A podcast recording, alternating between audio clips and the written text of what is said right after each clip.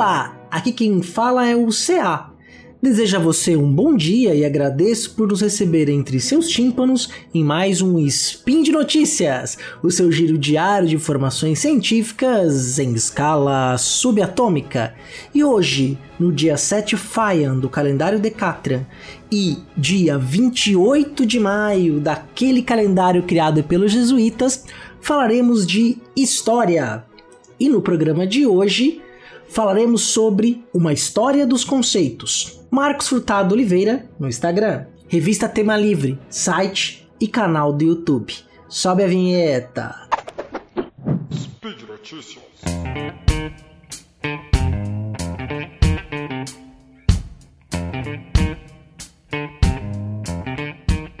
Tudo bem, gente? Tudo bom com vocês? Saudade aqui de fazer o spin. 50 spins depois, 50 giros depois estou aqui com vocês novamente. O último spin que eu gravei foi o 1245, agora estamos no 1295 e eu tô aqui, né, girando com vocês diariamente para consumir e aproveitar os prazeres e as delícias que a ciência nos proporciona. Então, eu vou falar a primeira parte aqui da notícia, que é sobre uma história dos conceitos e já ligar, linkar com a segunda notícia. Vou começar fazendo isso, anarquizando, né? O professor é, doutor Marcos Oliveira divulga no seu, no seu canal, no seu perfil do Instagram, é, uma série de questões extremamente interessantes relacionadas à teoria da história. Então ele faz posts com imagens explicando conceitos históricos. E um deles foi tão encantador que eu falei, nossa, esse tema merece que eu fale um pouquinho mais dele no Spin. Não é a mesma coisa que ele escreveu lá, mas eu me inspirei para retomar as leituras do filósofo alemão que ele trata, que é o que é a primeira notícia.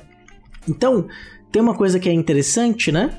É, eu vou falar um pouquinho da história dos conceitos, que é uma palestra que foi dada no Brasil, e aí já tem um tempinho bom, foi nos anos 90, mas é uma área muito ativa, dada pelo principal teórico da chamada história dos conceitos, que é o historiador alemão Reinhard Koselleck, que nasceu em 1923 e faleceu em 2006. Ele é a principal referência para se entender é, essa questão da história dos conceitos. Né? E aí talvez você vai me perguntar assim, como assim história dos conceitos? Né? Então, eu vou começar explicando o seguinte. Nós sabemos um monte de palavras no nosso léxico, nosso vocabulário, nosso repertório de palavras da nossa língua cotidiana. Mas nem toda palavra é um conceito, né? Quer dizer, a gente tem alguns conceitos. E qual que seria a diferença então entre palavra e conceito? Primeiro, a palavra, né?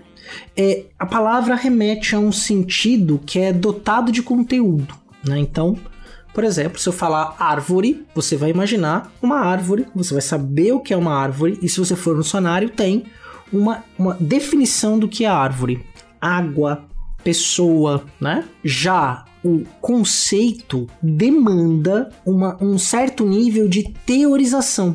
E o entendimento deste conceito ele é extremamente reflexivo. Né? Os conceitos se escrevem, mas a palavra tornada em conceito, ela tem uma teorização por trás dela. O Koselleck né, dá alguns exemplos, como Estado, revolução, história, classe, ordem, sociedade. Então, assim, se você pedir para eu explicar o que é Estado, eu não vou conseguir dar uma definição curta. Eu vou ter que explicar uma teoria do Estado e o conceito, o que, que ele faz, ele traz a síntese dessa teoria. Né? Tanto é que às vezes um conceito existem formas diferentes de explicá-lo. O conceito de socialismo, por exemplo, em determinado momento, ele não era necessariamente ligado ao que a gente conhece hoje, as esquerdas. Houve uma luta para definir de quem era o verdadeiro socialista. Na Alemanha dos anos 30, o regime autoritário de Adolf Hitler e o seu partido demandava uma ressignificação, que eles diziam que o, o verdadeiro socialismo era o deles, que não era de esquerda, era algo dos arianos e que foi usurpado pelos comunistas. Né? Então, por isso, o Partido Nacional dos Socialista dos Trabalhadores Nacional Socialista dos Trabalhadores Alemães, que a gente chama de Partido Nazista. Ou seja, os conceitos também estão em lugares de disputa de poder. Né? Então é, é, bem interessante. E o Koselleck, na sua proposta teórica de investigação, né, é, ele vai dar uma, alguns outros exemplos. Como, por exemplo, o conceito de Bund, que é confederatio, liga. Né? É uma no século 13 e no século 14 ele começa né, a ser usado lentamente quando os cantões suíços começam a se unir né? A Suíça fica independente do Sacro Império Romano Germânico no século XV. É, e aí essa ideia de uma Bund, de uma liga, começa a aparecer, né? Então começa a aparecer na Suíça e também na Holanda e também em algumas cidades da Prússia. A Prússia é a região onde está Berlim, né? Que depois ela vai ser, vai capitanear a unificação alemã no século XIX. Né? Então é uma região ali que é, é um conceito que começa a surgir na Suíça, na, na Prússia e também entre os holandeses. Né? Embora a Holanda não fizesse parte do Sacro Império Romano Germânico, mas tem algumas similaridades históricas aí bem interessantes. Né? Duas gerações depois, ali então, depois do século XIV, é, a ideia de Bund passa é, a ser incorporada a uma ideia de um referencial histórico né, passa a ser uma, um modelo de uniões possíveis. Né? Então você vai tendo é, diversas experimentações de um modelo social e aí o modelo de unidade, e aí cria-se uma expressão, cidade da liga, Stade des Bundes, né? ou seja, a Bund. E passa então a definir essa nova configuração de organização social. Né? Então, a palavra Bund ela torna-se um abstrata ao mesmo tempo que ela tem uma teorização. Você para para pensar o Estado, o Estado é uma ideia, uma palavra abstrata, mas que tem uma teoria por trás dele, por exemplo. Com Bund é a mesma coisa, né? Então, ele passa a ser um conceito generalizante que vai para além das uniões e das associações particulares, né? Então, você tinha várias cidades que formavam a Bund. E aí tem uma questão interessante, né? Que o Koselleck vai nos dizer que não se trata de uma liga de cidades, mas de cidades de uma liga a qual se torna uma entidade capaz de ação histórica. Aí ele dá o exemplo da Liga Suábica, Suábia, perdão, da Liga Suábia. Então, ou seja, não é uma cidade que faz parte de uma liga, né? Não é uma liga de cidades, ou seja, uma, uma série de cidades que estão ali, tem comércio, tal, mas cidades de uma liga que pertence a algo que é maior do que eles. Não confundo com nacionalismo, mas começa a surgir uma ideia de uma unidade, uma Bund, que possibilita então uma ação histórica eles agirem como uma entidade, um conjunto, falar em nome da Bund, né? Obviamente, você tá, que é para quem gosta de futebol, já tá associado com a Bundesliga, né? é a origem do conceito aí da, do campeonato alemão, tá? Da palavra. E aí, só para deixar claro, né? Vou recorrer a uma citação direta é, ao o que o então vai definir como uma história dos conceitos, né? Então, a história dos conceitos coloca-se como problemática indagar a partir de quando determinados conceitos são resultado de um processo de teorização. Essa problemática é possível de ser empiricamente tratada, objetivando essa constatação por meio do trabalho com as fontes. Né? É o início da, da conceituação dele. Essa, palestra vai, vai explorar outras questões, questão da linguagem, que eu não vou tratar aqui neste momento, mas só para você ter uma ideia do ponto de partida da história dos conceitos, né? É quando a gente olha para uma ideia que cria um conceito e um conceito de Estado, por exemplo, define a forma como a gente vive no século XXI, no, no século, definiu como as pessoas vivem no século XX, no século XIX, né? Mas ela não é natural. Ela surge numa condicionante histórica e passa então a ser um conceito. Conceito de Estado é anterior, a gente pode dizer lá no Hobbes já tem um conceito de Estado muito forte, no século XVII, até antes dele já existia um conceito de Estado, passando por Maquiavel, né? Mas o Estado é algo que é extremamente importante no nosso dia a dia, e é um conceito que é abstrato e teorizado. Vou dar um outro exemplo, isso é mais claro. Quando eu falo economia, economia é um conceito, é uma, inclusive as ciências econômicas é uma área do saber. Mas a palavra economia, até o século XVIII, significava economia doméstica, economia dentro da casa. Passando do século XVIII para o século XIX, ela já começa a representar o conjunto de atividades humanas que geram riqueza, economia. Né? Então, atividades de trabalho, atividades né, de trocas de capital e coisas parecidas. Então, vai definir o conceito de economia. E aí a economia passa a ser uma preocupação nossa também, passa a ser um conceito, inclusive com teorização muito complexa. Economia não é uma coisa simples, né? Então, deu para entender, né, como é que essa história dos conceitos aí vai surgindo, né? Como é que o historiador não pode encarar um conceito como algo que seja universal, ou seja, opa, Bunzi não existia no século X, assim como existia o conceito de Estado. Existia o conceito de economia.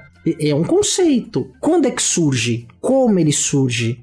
E como é que historicamente esse conceito se formou e como é que ele foi sendo incorporado até chegar na sua teorização que vai se cristalizar por um período, não necessariamente para sempre, porque os conceitos também mudam. É, foi mais teórico esse breve, esse breve momento aqui do Spin, mas o link para o texto tá no post, né? E, e, vale muito a pena. Recomendo também, né? Que é a nossa segunda notícia, que vocês visitem, né? É, sigam o professor Marcos é, Furtado Oliveira no Instagram. Ele participou de um episódio do Fronteiras do Tempo e Historicidade, que ele fala sobre como é que o Olavo de Carvalho concebe a história. Ele é um cara corajoso. ele foi ler seriamente Olavo de Carvalho para entender o pensamento. Né? E aí, porque é um pensamento que hoje cria alguns conceitos que, inclusive, estão, é, são conceitos que estão, são políticas do Estado brasileiro, como, por exemplo, do globalismo. Globalismo é um conceito que pauta a política externa do Brasil no atual governo. E é um conceito criado pelo Olavo de Carvalho, ou teorizado dessa forma pelo Olavo de Carvalho, ele vai indo para a boca e virou um conceito do Estado brasileiro, do atual governo. Não diria do Estado, um conceito do governo está sendo tentado ser implementado no Estado brasileiro. Mas é uma importância. Vai ter link também no post aí para essa historicidade, vale muito a pena assistir, né? A ouvir, né? É um podcast aí, tá aí no Portal Deviante né, que vale a pena. E vão lá, confira o Instagram dele, assim, tem coisas maravilhosas. Ele explica uma outra ideia do CoSelect de uma forma tão poética, tão bonita e tão fácil de entender que eu recomendo como divulgação científica bem feita. E vamos então para nossa última notícia. Revista Tema Livre, site e canal do YouTube. A Tema Livre foi uma revista criada em 2002 quando era tudo mato na internet, né, para inclusive para difundir eh, conhecimento de ciências humanas e sociais. Atualmente o comitê editorial é composto pelo professor doutor Fábio Ferreira, da Federal Fluminense, pela advogada Helena Ferreira, que é mestranda em História na UERJ, advogada e mestranda em História é, na UERJ, e pelo professor doutor Carlos Campelo, que também é da UF. É, então eles e nesse, nessa revista Tema Livre, no site, que tem, vai ter link no post, é, tem textos assim incríveis. São muito bons os textos. Não são textos muito longos, né? São textos aí é, de divulgação mesmo, feito por profissionais da história e de outras áreas das ciências sociais, e que é, é incrível. Assim, é um é uma leitura extremamente agradável e que vale muito a pena né, ser lido e é um pioneiro na divulgação é, científica da história e das ciências humanas no Brasil, na internet da vida. Né? E eles têm um canal no YouTube. E nesse canal do YouTube, o professor Fábio Ferreira, ele é, entrevista ou dá espaço para que historiadores façam, façam fala sobre temas. No último, que foi há duas semanas atrás, a historiadora Isabel Lustosa, que é historiadora da Casa do Rui Barbosa, que é especialista em história da imprensa no Brasil, veio falar sobre a imprensa entre Dom João e Dom Pedro I. Eles vão rece receber aí no dia 25 o historiador é, estadunidense John Thornton para falar sobre a história da África, o Reino do Congo. Né? É, é ao vivo que eles transmitem as, as, as palestras mas depois obviamente fica lá no canal e todo mundo pode acessar e é assim um, uma fonte extremamente confiável e agradável é, para consumir informação na internet, no YouTube, recomendo. Então, espero que vocês tenham entendido aí um pouquinho do que eu quis trazer com a ideia da história dos conceitos. Sigam o professor Marcos Oliveira no Instagram e assinem o canal da revista Tema Livre no YouTube e confiram o site também que eu a garanto. Gente, por hoje é só. Eu agradeço aí por quem ficou até agora. lembre, né? Tudo vai estar linkado. Deixa seu comentário lá, um elogio, uma crítica, uma declaração de amor. Eu gostaria muito de, de saber o que, que vocês acham dos meus spins. Né? Se não me engano, já passei de 10 spins gravados para mais, né? E eu queria saber o que, que vocês é, acham, o que vocês consideram, se tem alguma, algum palpite, alguma coisa, uma crítica ou sugestão, né? Então vai lá, comenta, deixa uma declaração de amor, um beijinho pro papai, pra mamãe e pra você. Então, não canso de dizer que este projeto só é possível de acontecer por causa dos nossos apoiadores, os nossos, os nossos e as nossas madrinhas. Você pode apoiar tanto no Padrim quanto no Patreon ou no PicPay. Então, se você tem disponibilidade, possibilidade, aguardamos por você no nosso time de padrinhos. Grande beijo e até amanhã.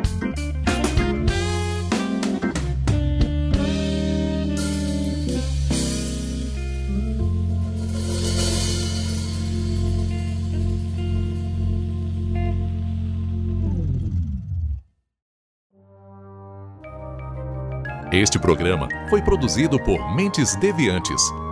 deviante.com.br